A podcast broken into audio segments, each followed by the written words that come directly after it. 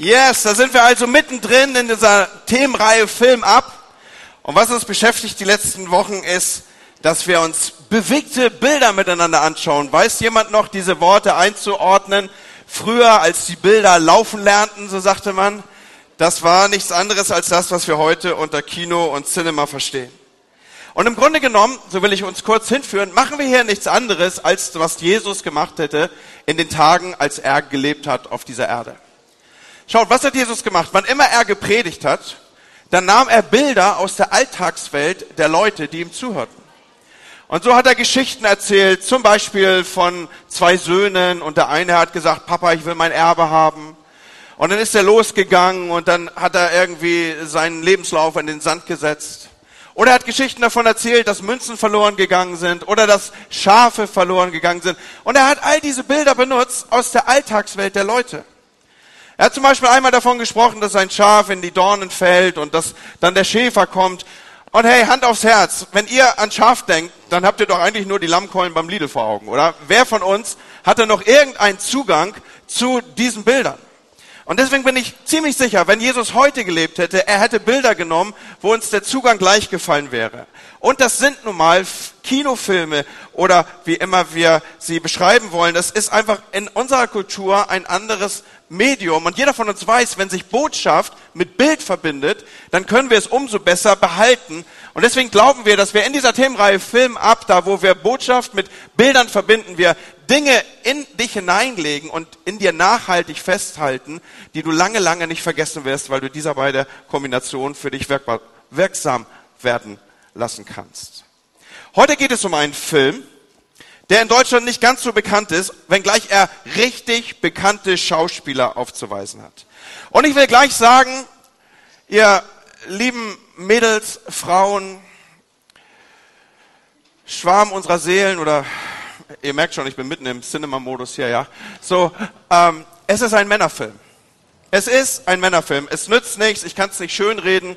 Aber auf der anderen Seite, wir haben mit euch geweint, als kleine Jungs in die Schule eingeschult wurden. Ja, wir haben uns miteinander einen, einen, einen wahr gewordenen Schwiegersohntraum angeschaut beim letzten Mal, den es irgendwie zufällig auf dem Mars verschlagen hatte. So, also wir sind überall mitgegangen und jetzt kommt mal was für die Männer. Und dieser Film heißt Cinderella Man. Und du denkst, einen größeren Widerspruch kann es nicht geben, oder? Also wie denn jetzt? Gerade noch blumig angekündigt vom Pastor, so ein richtiger Männerfilm. Du hast schon innerlich deine Zahnstocher rausgeholt und hast sie angespitzt, ja. Hast gesagt, jetzt geht's mal um uns hier. So, und, und jetzt kommt so ein, so, ein, so ein Titel daher. Aber pass auf, der Titel ist ein Titel, den hat ihm die Bevölkerung gegeben. Und wenn ich das so ausspreche, dann mache ich gleich eine wertvolle Information hier sichtbar, nämlich, dass es sich um eine wahre Geschichte handelt. Das, was wir heute Morgen hier betrachten, ist eine historische Tatsache. Es ist eine wahre Geschichte, die dieser Film beschreibt. Und es war tatsächlich die Bevölkerung, die diesem Mann diesen Namen gegeben hat. Manche erinnern von euch noch Max Schmeling. Wer weiß, wer Max Schmeling ist? Ja, das sind entweder so ältere Leute wie Phil und ich oder die, die im Geschichtsunterricht gut aufgepasst haben. Okay? Max Schmeling, der deutsche Boxchampion, unser einziger deutscher Boxweltmeister. Nein, es gab ja noch andere, aber ihr wisst, wie es ist. Max Schmeling, wer kannte ihn nicht? Und er kannte den Mann, um den es heute Morgen hier geht. Er ist nämlich der Hauptdarsteller unseres Films, den wir betrachten. So Max Schmeling sollte gegen ihn kämpfen. Und jetzt wissen wir, ein paar Informationen sind für uns jetzt zusammengeflossen. Es geht in diesem Film irgendwie um Boxen. Und warum nennt die Welt diesen Mann Surrender Man? Weil er eben dieses, dieses Aschenputtel mit sich führt. Er ist im Sinne des Wortes vom Arbeiter aus den Docks, so ein Hafenarbeiter, hat er sich emporgearbeitet zu dem, was er dann später war, nämlich der Champion aller Klassen Box Weltmeister. Wir wollen mal reinschauen in einen kleinen Trailer, der uns diesen Film heute Morgen hier vorstellt.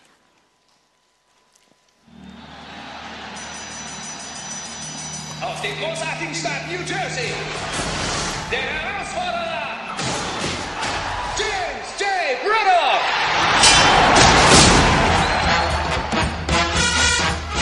Ich habe gewonnen. Oh, Daddy!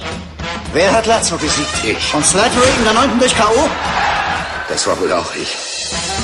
Du könntest der nächste Champion sein, Jimmy! Gibt es einen Ort, an dem du jetzt lieber wärst? Nein. Oh Gott!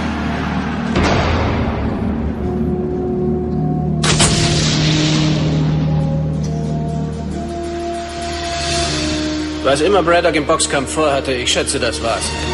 Ich brauche neun Männer, nur neun. Jimmy, wenn du keine Arbeit findest, sollten wir die Kinder Sie fortschicken? Dann war das alles hier umsonst. Wir werden euch niemals fortschicken. Wir haben nichts mehr. Wir können nichts riskieren. In den Docks gibt es immer weniger Arbeit. Ich habe alles verkauft, was ich hatte. Wenn Sie mir helfen könnten, wäre ich Ihnen sehr dankbar. Du hast einen Kampf, aber nur diesen einen Kampf. Max Bear hat zwei Männer im Ring getötet. Sie scheinen ein anständiger Kerl zu sein. Ich würde Sie ungern verletzen. Ist es das wert? Ist es das wert? Ich muss es wenigstens versuchen, für unser Leben zu kämpfen. Wir können es ändern. Für unsere Kinder. Ich bin Boxer, May. Dazu muss ich in den Ring. Die Zeitung wird überhäuft mit Briefen. Sie machen den Menschen wieder Hoffnung. In diesen Tagen kriegt nicht jeder eine zweite Chance. Du schaffst das, Jimmy! Fertig! Lass dir das nicht nehmen, für deine Kinder! Du musst aus deinem tiefsten Inneren dagegen kämpfen!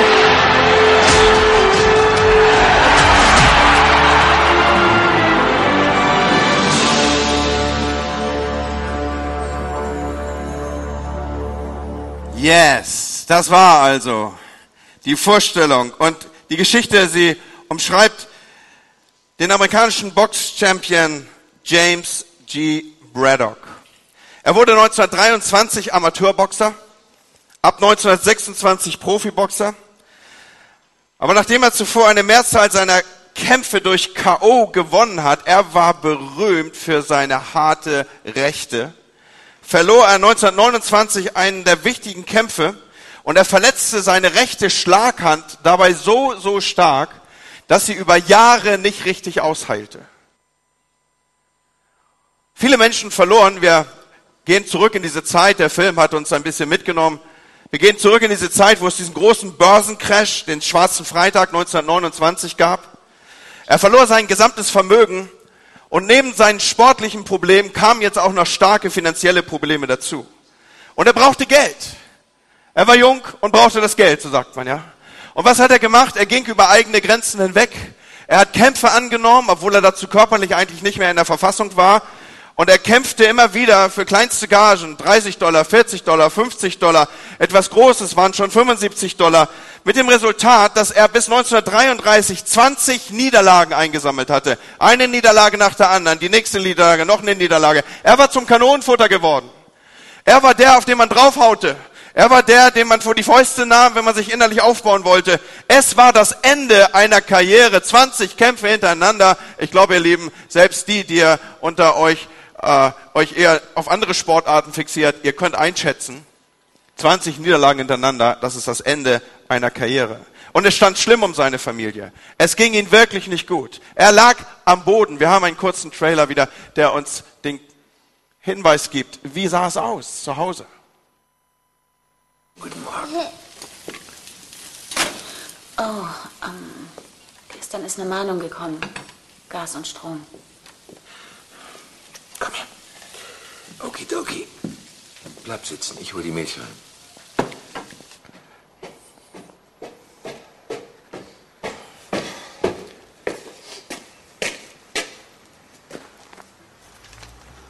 Zahlung überfällig.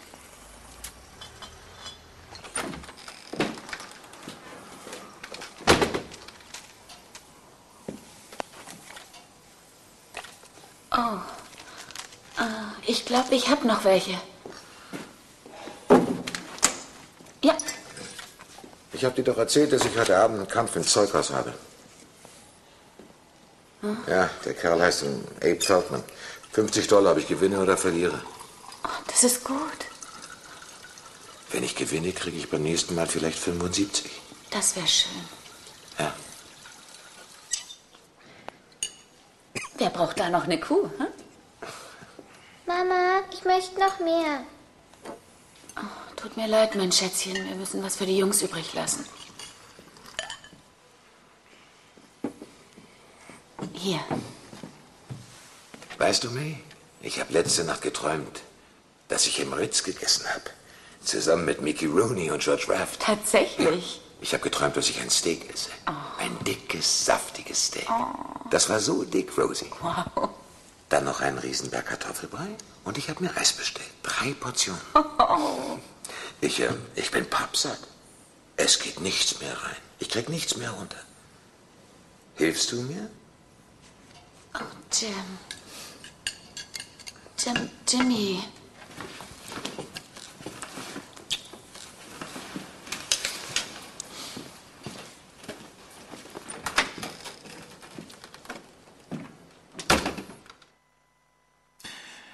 Meine, jeder reagiert auf solche Filmszenen ja unterschiedlich. Was passiert bei mir? Bei mir steigen, steigen Kindheitserinnerungen auf. Freunde, ich bin noch keine 60 Jahre alt, aber ich weiß auch noch, in einer vierköpfigen oder in einer Familie aufgewachsen mit vier Geschwistern, da hat unsere Mutter uns das Brot auch zugeteilt. Wir waren drei Jungs und wir hatten richtig Hunger. Und gerade die Älteren unter uns, die wissen, diese Bilder in sich aufzurufen, wenn es darum ging, auch Rationen zu bekommen.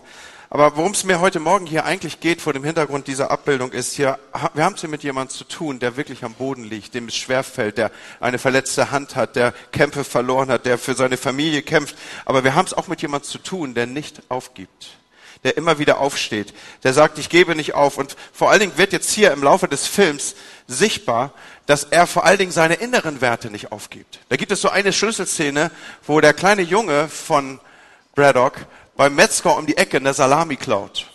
Und er springt sie nach Hause und er, er, er ist irgendwie stolz und auf der einen Seite ja auch dieses Bedürfnis nach Essen und äh, dieser kleine Junge hat seinen eigenen Anteil eingebracht, auch die Familie zu versorgen. Jedenfalls, was macht der Vater? Er geht mit dem Jungen zurück und gibt die Salami beim Fleischer um die Ecke zurück, weil auch wenn wir Niederlage einstecken, auch wenn das Leben linke Haken für uns bereithält. Was wir nicht bereit sind aufzugeben, sind unsere inneren Werte. Wir stehen treu zu dem, was unsere innere Ausrichtung ist. Wir haben Werte, wir lassen uns nicht komprimentieren. Und so geht er quasi zurück, der kleine Junge mit seinem Papa. Und dann kommt es zu einer ganz ergreifenden Szene, nämlich dass in einem sehr emotionalen Moment in diesem Film, wir haben es im Trailer kurz gesehen, kniet sich Braddock hin und er schaut seinem Sohn tief in die Augen und er sagt ihm, weißt du, ich verspreche dir, ich verspreche dir, dass es nie passieren wird, dass du wegkommst. Der kleine Junge hatte Angst, dass er aus der Familie gerissen würde, weil das wusste er von seinen Freunden. Damals wurden Kinder zu Verwandten gebracht oder auch in Heime gesteckt, wo sie besser versorgt werden, wenn ihre eigene Familie dazu nicht mehr in der Lage war. Und es war das größte Trauma von Kindern, aus ihrer Familie herausgerissen zu werden. Und es war das größte Trauma von Eltern, dass sie ihre Kinder auf diese Art und Weise verlieren würden. Sie, sie, sie, sie, Ihr könnt euch das, glaube ich, vorstellen, ich muss das gar nicht zu stark beschreiben, dass du dein eigenes Kind nicht versorgen kannst, dass du es nicht schützen kannst, dass du hilflos vor einer Situation stehst, gehört wohl zu den tiefsten Erfahrungen, die wir als Menschen machen können. Und so verspricht hier Papa Braddock seinem Kind, er will nie, dass das passiert, dass er weg muss, nur weil er ihn selber nicht versorgen kann. Und später entwickelt sich dieser Film dann weiter. Wir geben ihn ja immer vorher bekannt, so einige von euch haben ihn gesehen. Dann kommt es dazu, dass er mehr und mehr beziehungsweise weniger, weniger Arbeit findet. Dass mehr und mehr unbezahlte Rechnungen sich aufbauen. Und irgendwann kommt ein bitterkalter Winter, sie können sich den Strom nicht mehr leisten und dann wird das Kind krank. Und jetzt ist es so, dass es die Kinder in die Obhut von Verwandten müssen. Das, was er am wenigsten wollte, ist jetzt tatsächlich doch eingetreten. Und so erleben wir Braddock als einen, als einen Mann, der, der im Innersten kämpft, der gebrochen ist, der dem Dinge wehtun, wo alles schreit in ihm. Und jetzt, jetzt tritt er einen, einen schweren Gang an und wir wollen gerade noch mal reinschauen, was dieser Gang ist.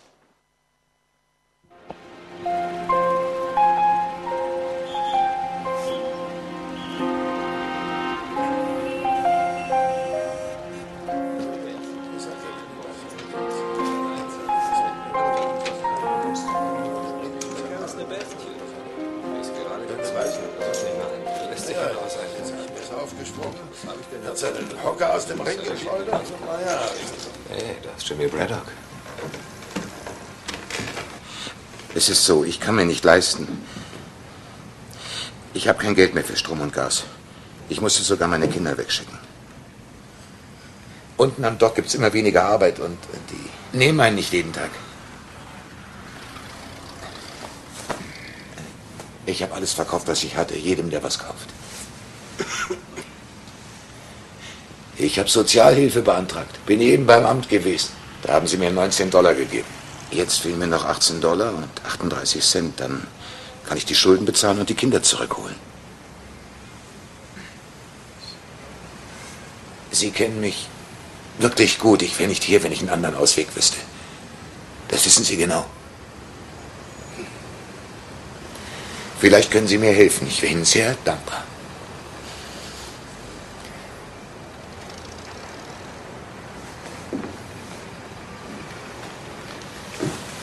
Ist doch klar, Jim. Ganz klar.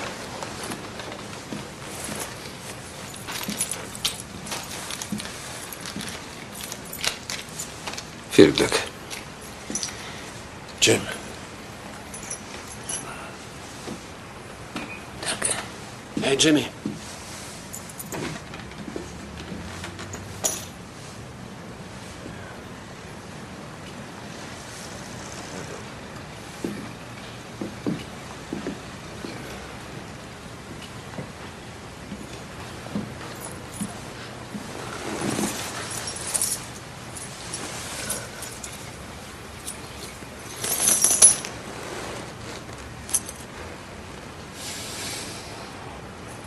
Alles Gute, Jim.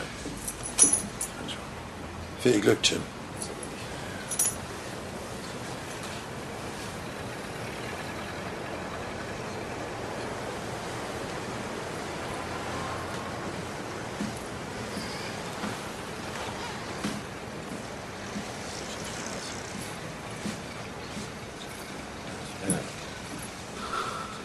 Tut mir leid, Joey. Wusste ich nicht. Tut mir leid. Wieso sollte dir irgendetwas leid tun, Jimmy?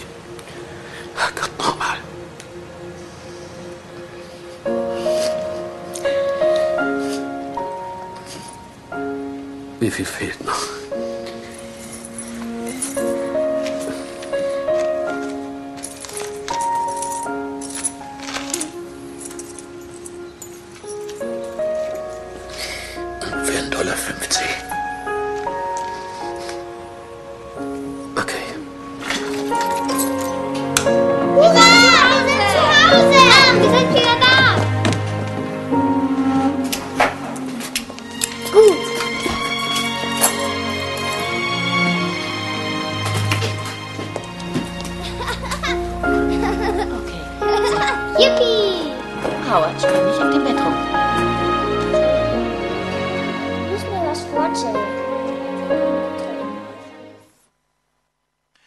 Wisst ihr, diese Szene, die wir hier gerade miteinander anschauen, sie markiert so etwas wie den Wendepunkt im Leben dieser historischen Persönlichkeit Braddock. Und ich will gleich darauf zurückkommen, warum sie den Wendepunkt markiert. Aber zuvor möchte ich sagen, Freunde, lasst uns mal so innerlich auf einen inner, inneren oder imaginären Pauseknopf drücken. Wir alle kennen Zeiten in unserem Leben, Momente in unserem Leben, wo es uns auf die Bretter schickt. Wir alle kennen Zeiten, wo wir am Kämpfen sind. Und ich weiß nicht, wie dein Leben aussieht an diesem Morgen. Ich weiß ja nicht, wer vor mir sitzt. Aber ich kann mir gut vorstellen, dass jeder von uns Situationen kennt, wo er, wo er kämpft, wo er vielleicht nicht weiter weiß, wo er mit, sich mit Niederlagen umstellt weiß. Und was immer, das kann so unterschiedliche, unsere Niederlagen können so unterschiedliche Ausdrucksformen nehmen. Es kann sein, dass du dachtest, boah, dieser neue Job ist super und ich werde sowas von durchstarten. Und jetzt gehst du jeden Morgen aus dem Haus und du weißt nicht, ob du dem Druck überhaupt standhalten kannst.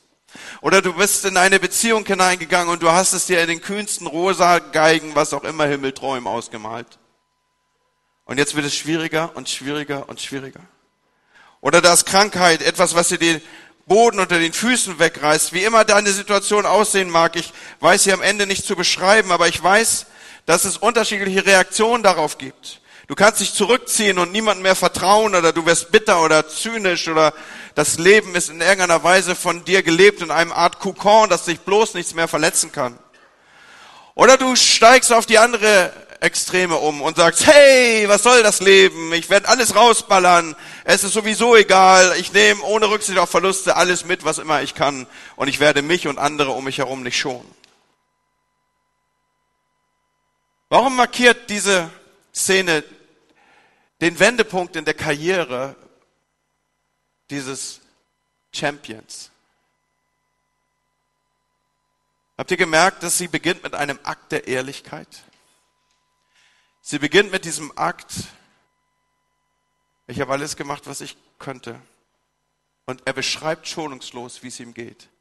Er sagt, ich kann die Rechnung nicht mehr bezahlen, ich habe kein Geld für Strom und Gas. Und Freunde, wir bewegen uns hier in einer Kirche. Wir sitzen in einer Kirche, ist, glaube ich, das bessere Wort gerade. Und wir wollen ja hören, nehmen und lernen, was kriegen wir daraus für unser Alltagsleben mit. Und ich möchte dir sagen, wenn das Leben dir übel mitspielt, wenn es dich auf die Bretter schickt, wenn du gerade Dinge einzustecken hast, dann ist das Falscheste, was du tun kannst, dich zurückzuziehen. Sondern hier, Braddock, er geht an den Ort, von, wo er weiß, da könnte Hilfe sein, in den Madison Square Garden. Dort, wo die Manager und die Bosse sind, die ihn lange, lange nicht gesehen haben, die ihn nicht mehr auf der Pfanne hatten. Und er öffnet sich in einem Akt der Ehrlichkeit vor ihnen. Weißt du, die Bibel sagt, Wahrheit macht uns frei. Es gibt keinen anderen Weg, wirklich, dass dein Inneres Freiheit findet, dass dein Inneres stark wird, dass dir geholfen wird, auch von anderer Seite. Wir wollen eine Kirche sein, die dich auffängt, die dein soziales Netz ist, die dir hilft, wie Nora gesagt hat, die für dich kocht, wenn du es nötig hast. Wir wollen miteinander unterwegs sein als eine Gemeinschaft und Familie. Aber wir können es nur, wenn dieser Akt der Ehrlichkeit dein Leben zeichnet, dass du aufmachst und sagst, ja, so ist es. Sowohl vor Menschen, aber vielmehr noch vor Gott. Du wirst keine Veränderung, keinen Wendepunkt in deinem Leben, kein Comeback erleben deines Lebens, wenn du nicht mit einem Akt der Ehrlichkeit vor Gott aufschlägst und sagst, Gott, so bin ich und ich kriege es nicht hin. Du bist mein Schöpfer und du weißt besser Bescheid über mein Leben als ich. Solange du diesen Punkt nicht hast, solange du glaubst, dass du es besser kannst wie dein Schöpfer, bist du eigentlich auf dem falschen Weg unterwegs. Die Bibel ist voll von Leuten, die immer wieder Niederschläge, die immer wieder Niederlagen einstecken müssen. Zum Beispiel haben wir hier die Geschichte von David. Ich brauche nur ein, zwei Namen aufleuchten lassen und ihr wisst sofort, worum es geht. David, ein Typ, der nicht mal seine eigene Familie auf dem Schirm hat. Sein Papa schickt ihn so weit weg, wie es irgendwie geht, lässt ihn ein paar Schafe hüten. Seine Brüder haben keinen Bock auf ihn. Sie sagen, wir kennen deine Vermessenheit. Du bist irgendwie schlecht gelaufen. Du bist, keine Ahnung, zu klein gewaschen. Er war ja auch der Jüngste oder, oder was auch immer. Du hast irgendeine Form von Webfehler im Leben. Dich wollen wir nicht. Sein Name war David und er hätte mit Fug und Recht sagen können, wisst ihr was? Lasst mich doch alle alleine. Wisst ihr was? Ich, ich, ich geb's einfach auf. Wisst ihr was? Ich schmeiß es einfach hin. Aber was er machte ist, er orientierte auf Gott. Er orientierte auf den, der sein Schöpfer war. Und er geht mit seinem Frost zu Gott. Und er brüllt es ihm, er schreibt es ihm, er singt es ihm. Ich hätte zu gerne gewusst, wie David wohl so seine Klagezeilen gesungen hat. Könnt ihr euch vorstellen, dass er da so ein bisschen auf seine Harfe zupft und sagt, oh, mir geht's schlecht. Never ever. Das Ding war so eine Art Heavy Metal, schwer. Ihr wisst schon, was ich meine, ja? So, der hat die Harfe quer genommen. Und dann hat er mal so richtig in die Seiten quer reingegriffen. Und er sagt, Herr, wie lange willst du mich vergessen? Wie lange hältst du dich vor mir verborgen? Wie lange sollen mich Sorgen quälen? Wie lange soll der Kummer Tag für Tag an mir nagen, der Feind über mir stehen? Und hey, das, genauso darfst du mit Gott auch umgehen. Gott hat keine Probleme mit deinen Klagezeilen. Wusstest du das? Du kannst ehrlich zu ihm sein. Du kannst ihm sagen, Herr, wende dich nicht von mir, lass mich wieder froh werden. Offensichtlich, ich glaube auch der letzte, nicht so sensible männliche Teilnehmer unseres Gottesdienstes hat mitbekommen, es geht David in dieser Situation nicht gut. Das ist die Umschreibung für Worte, wenn es heißt, es geht mir nicht gut. Und er fragt Gott, wie lange er das noch aushalten soll. Wir dürfen zu ihm kommen, zu ihm schreien, auch wenn es drunter und drüber geht. Und David tut das Zahlen für Zahlen für Zahlen für Zahlen, so dass sie eine ganze Kategorie in der Bibel bekommen haben, nämlich die Klagezahlen. Aber schaut, wie er endet. Er endet, ich vertraue deiner Liebe. Ich jubele darüber, dass du mich retten wirst. Mit meinem Lied will ich dich loben, denn du, Herr, wirst Gutes an mir tun. Oder eine andere Übersetzung sagt, hast Gutes an mir getan. Und da spricht er aus zu einem Zeitpunkt, wo das noch gar nicht sichtbar ist. Er proklamiert es über sein Leben. Er sagt, Gott, deine Gedanken sind größer, sind stärker, sind besser über mich. Ich liege am Boden, aber du bist der, der mein Comeback vorbereitet. Du bist der, der in mich investiert und der, der an mich glaubt. Nur ein Name, David. Ich könnte Josef aufrufen. Josef, ein, auch wieder von seinen Brüdern verlassen. Ich meine, was gibt's Schmerzhafteres, als von seiner eigenen Familie verraten zu werden? Und dann verkaufen sie ihn als Sklaven an irgendeine Karawane, die nach Ägypten zieht. Und die Bibel beschreibt das, das ist ja immer irre, so die Bildsprache der Bibel. Er ist also angebunden und es heißt, er wird angebunden an ein Kamel und dieses Kamel ist Teil einer Karawane und diese Karawane zieht nach Jericho, Entschuldigung, nach Ägypten mit der Perspektive, dass er dort verkauft werden soll. So, und jetzt stell dich vor, beam dich irgendwie rein in diese Bilder. Was ist die Perspektive eines angebundenen Jünglings, der einem Kamel folgt. Habt ihr es? Er guckt auf so einen richtig breiten Hintern. Das ist seine Perspektive, nichts anderes. Und dann im Hintergrund noch Sklaverei. Also wenn es irgendwelche Leute gegeben hätte, die Anlass gehabt hätten, niederzuwerfen, dann diese. Aber sie fokussieren auf Gott. Und David, er weiß, seine Zeilen machen es sichtbar. Er weiß, da ist jemand, der glaubt an mich. Da ist jemand, der kennt mich. Da ist jemand, dem bin ich nicht egal. Da ist jemand, der mich lieb hat. Da ist jemand, der mich liebt mit meinen Macken. Der weiß, dass ich eingeschränkt bin in meinen Handlungen. Er weiß, dass ich ein, eine sehr eingeschränkte Kompetenz habe in dem, was ich tue. Ja, das, das ist also die Lebensgeschichte von David. David, David haut ja erstmal am Anfang seines Lebens, haut er ja auf alles drauf, was nicht schnell genug auf den Bäumen ist, oder? Und es ist völlig egal, ob das ein Riese oder ein, ein, ein Löwe oder ein Bär ist oder was auch immer. Das ist, das ist das Portfolio seiner Möglichkeiten. Und trotzdem weiß er, da ist jemand, der mich liebt. Und jetzt haben wir diesen Wendepunkt und von jetzt an geht es aufwärts mit Braddock. Er bekommt eine zweite Chance. Neun Monate hatte er keinen Kampf gehabt. Und auf einmal darf er wieder in den Ring. Dieser Manager, den wir zuletzt in dem kleinen Clip gesehen haben, der sorgt dafür, dass er wieder einen Kampf hat. Dieses ist ein Kampf. Eigentlich soll er als Kanonenfutter dienen für jemand anderes, der sich an ihm aufbauen soll. Da soll also ein Boxer vorbereitet werden für einen Schwergewichtskampf um den Meistertitel und Braddock soll quasi so die Lücke füllen und wenn er den vernaschen würde, dann würde halt der andere Boxer entsprechend seine Karriere fortsetzen können. Und es passiert etwas, womit keiner gerechnet hat. Braddocks schlägt diesen Boxer in der dritten Runde K.O. Und jetzt lasst mich noch eine Folge, ein, ein, einen wichtigen Zusammenhang herstellen hier für euch. Braddock war an einer Stelle, er konnte sich keine Straßenbahn mehr leisten. Er musste zu Fuß laufen zu den Docks, wo er versuchte, Arbeit zu finden. Manchmal fand er Arbeit, manchmal keine. Dann, wenn er Arbeit fand, dann hat er natürlich hingelangt, weil er wollte wieder Arbeit haben. Er wollte einen guten Eindruck machen. So, er hat sich reingegeben, hat sich reingehängt in das, was er gemacht hat. So was macht man, Freunde, wenn der rechte Arm nicht richtig funktioniert? Man beginnt mit dem linken zu arbeiten, oder? Mit der Folge, dass die linke Hand stärker und stärker und stärker und stärker wurde. Weißt du, Boxer analysieren normalerweise die Kampftechnik des Gegners. Sie beobachten den Gegner, sie studieren seine Kampfweise. Und die rechte Hand war diese berühmte Schlaghand von Braddocks. Und der Gegner würde sich versuchen, auf diese Schlaghand einzustellen. Aber was passierte durch die Folgen, durch die Umstände, in denen Braddocks lebte? Seine linke Hand wurde die stärkere, sie wurde stark und stärker und immer stärker.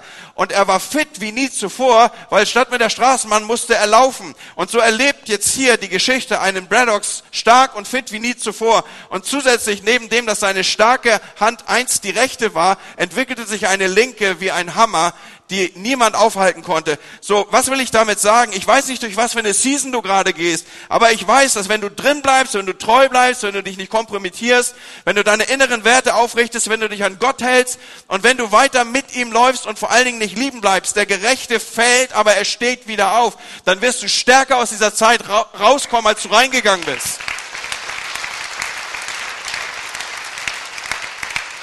Weil das, was deine Season ist im Moment, ist, Gott trainiert dich. Er sorgt dafür, dass du fit wie nie zuvor bist und er entwickelt deine linke Hand zu einem linken Haken, lass es mich so sagen. Und so wird Braddock stärker und stärker und in den zwei nachfolgenden Punktsiegen dann gegen gut platzierte Weltranglisten Boxer taucht irgendwann vor ihm dieser Max Bär auf. Das würde sein nächster Kampf sein. Wir haben es im Trailer schon gesehen. Max Bär war ein Schläger. Er war ein absoluter Schläger. Zwei der Leute, die mit ihm im Ring gefeitet haben, sind an den Folgen eines Kampfes mit ihm verstorben. Er, dieser Max, der trainiert kein Stück. Weil er denkt, den Braddocks, den hau ich doch so weg. Ganz anders dagegen Braddocks. Einem Reporter vertraut er sich später mit den Worten an, niemand wusste, was dieser Kampf für mich bedeutet. Geld, Sicherheit, Schule für meine Kinder, finanzielle Hilfe für meine Eltern.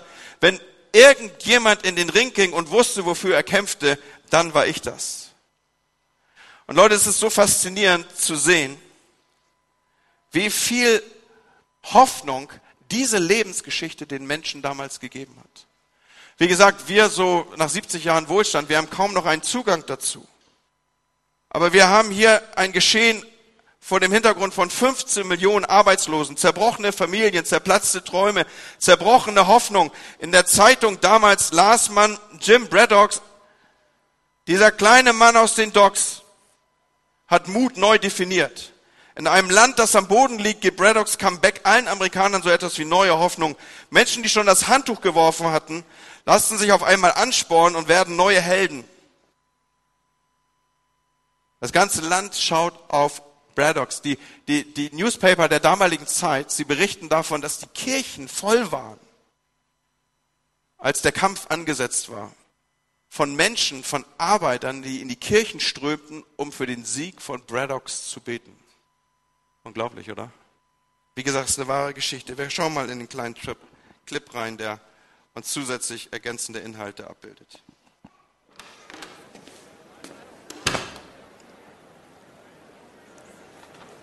Du kannst nicht gewinnen, wenn ich nicht hinter dir stehe. Das habe ich versucht, dir zu erklären.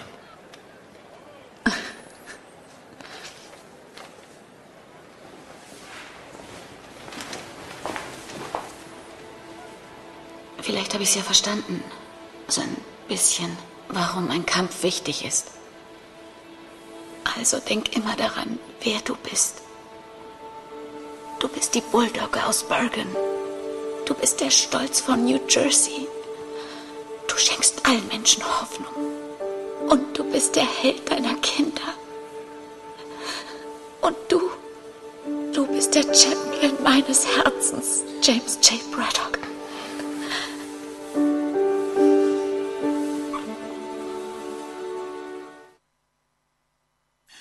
Warum haben wir diese Szene noch gewählt? Weil dieses Predigt an diesem Morgen, wir wissen darum, sie hat seelsorgerlichen Charakter. Wir sprechen über Inhalte des Lebens, wo wir eben nicht von Stern zu Stern fliegen, sondern wo wir auf den Brettern liegen.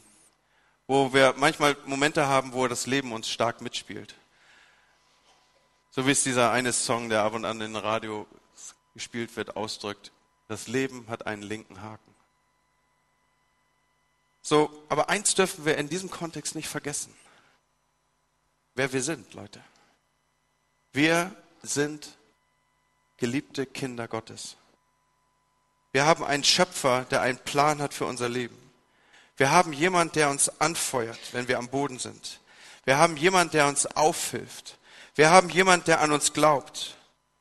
Wir haben jemand, der uns Hoffnung gibt, wenn Hoffnungslosigkeit regiert. Wir sind schon gar kein Niemand, sondern in unserer Identität in Christus dürfen wir aufstehen und Sieger im Ring des Lebens werfen. Wir sind nicht die, die liegen bleiben, sondern auch wenn das Wort Gottes sagt, der Gerechte fällt, dann steht er wieder auf und er wird stärker. Und Leute, das ist am Ende gehen wir auf diese finale Botschaft zu, die ich gleich noch vertiefen werde. Aber wir sind alle in einem Kampf. Wir sind alle im Ring des Lebens. Wir haben sogar Zuschauer in diesem Ring des Lebens, wie ich gleich noch aufzeigen werde. Aber alles fängt damit an, dass wir nicht aufstecken, sondern dass wir aufstehen, dass wir uns erkennen als das, was wir sind, das Potenzial in uns aufnehmen, dass wir offen sind vor unserem Schöpfer, dass wir ihm sagen, wir brauchen dich und dann wird er Stück um Stück uns aufbauen wie ein guter Trainer und die Umstände unseres Lebens werden nicht zu unseren Niederlagen und zum Friedhof unserer Träume, sondern sie werden zum Trainingsfeld unserer Meisterschaft.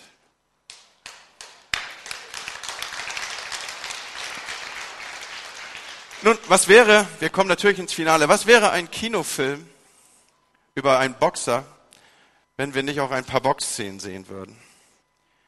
Und jetzt weiß ich, das ist der Moment, wo du vielleicht nach dem Taschentuch greifst und irgendwie einen, einen, einen Heuschnupfenanfall simulierst, wenn du sagst, ich kann das nicht sehen. Oder das ist der Moment, wo du dich in die liebevollen, an die liebevolle Schulter deines Nachbarn kuschelst. Aber wir werden ein, zwei, es wird kurz sein, Boxszenen sehen und dann werden wir ins Finale dieser Predigt kommen.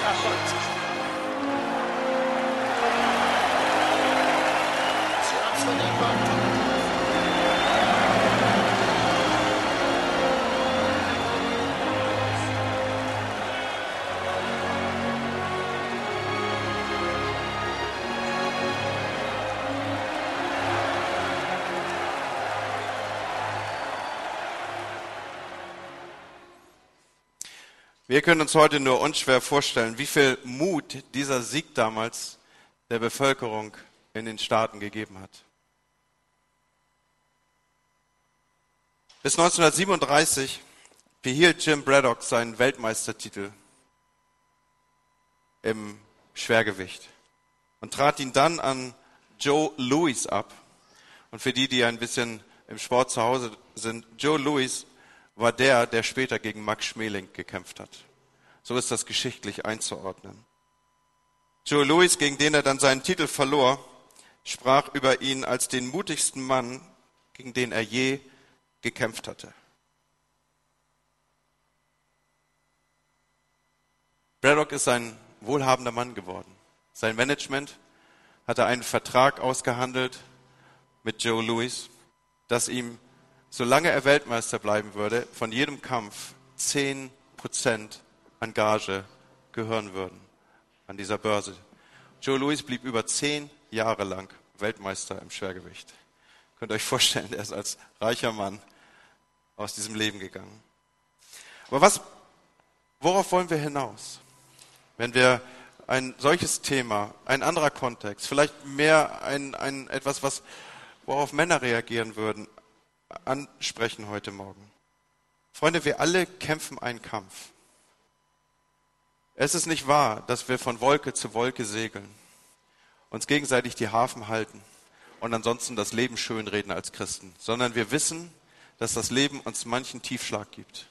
Wir wissen, dass das Leben uns manchen rechten, linken Haken verpasst. Wir wissen, dass wir hier und dort auf die Bretter gehen.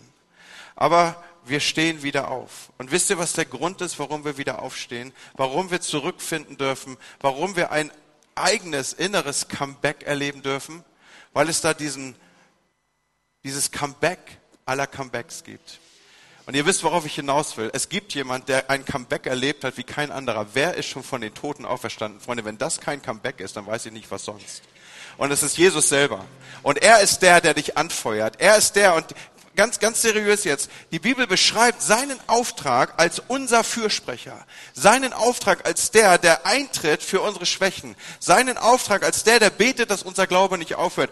So, wir alle laufen in dieser Laufbahn. Die Bibel spricht in Hebräer 12, Vers 1 davon, dass wir einen Kampf kämpfen und dass dieser Kampf umgeben ist von einer Schar von Zeugen, die uns anfeuern und die sagen, geht nach vorne, geh weiter, mach weiter, steh wieder auf, glaub an das, nimm deine Identität, kompromittier dich nicht, bau nicht irgendwie innerlich ab, sondern bleib treu, bleib dran an Gott, gib Werte nicht auf, Gib Dinge nicht hin. Versteht ihr, was ich meine? Wir sind so leicht in der Lage, äh, an, an, versuchen an dieser Stelle, wo wir irgendwie unter Druck kommen, da einfach Dinge quer laufen zu lassen und es nicht mehr so genau zu nehmen.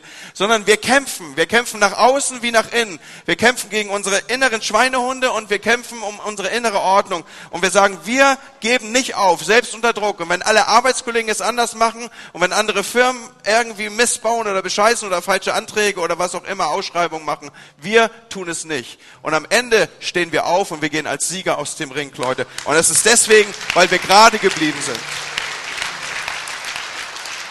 Und lass es mich dir sagen, deine vermeintliche Niederlage, da wo es dir schwerfällt, da wo, die, wo du Verletzungen davon getragen hast, wenn du treu bleibst, dann wird dieser Umstand zu einem Trainingsfeld, wo du mit einer stärkeren Linken wieder rausgehst, als du mit einer Rechten je reingegangen bist. Und du wirst fitter, geistlich fitter sein als je zuvor.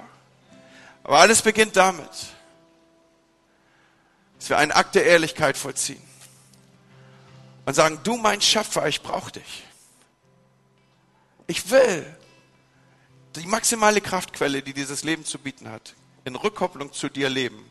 Und dann stehe ich mit deiner Zusage, mit deiner Fürsprache im Hintergrund auf und ich nehme jeden Kampf, der sich mir entgegenstellt. Jeden Gegner, der sich mir in den Weg stellt. Und ich werde kämpfen und ich werde treu sein und ich werde stark sein und ich werde am Ende den Siegeskranz erhalten. Wie immer deine Umstände aussehen. Sprich über ihn aus. I raise a hallelujah. I raise a hallelujah. Nochmal.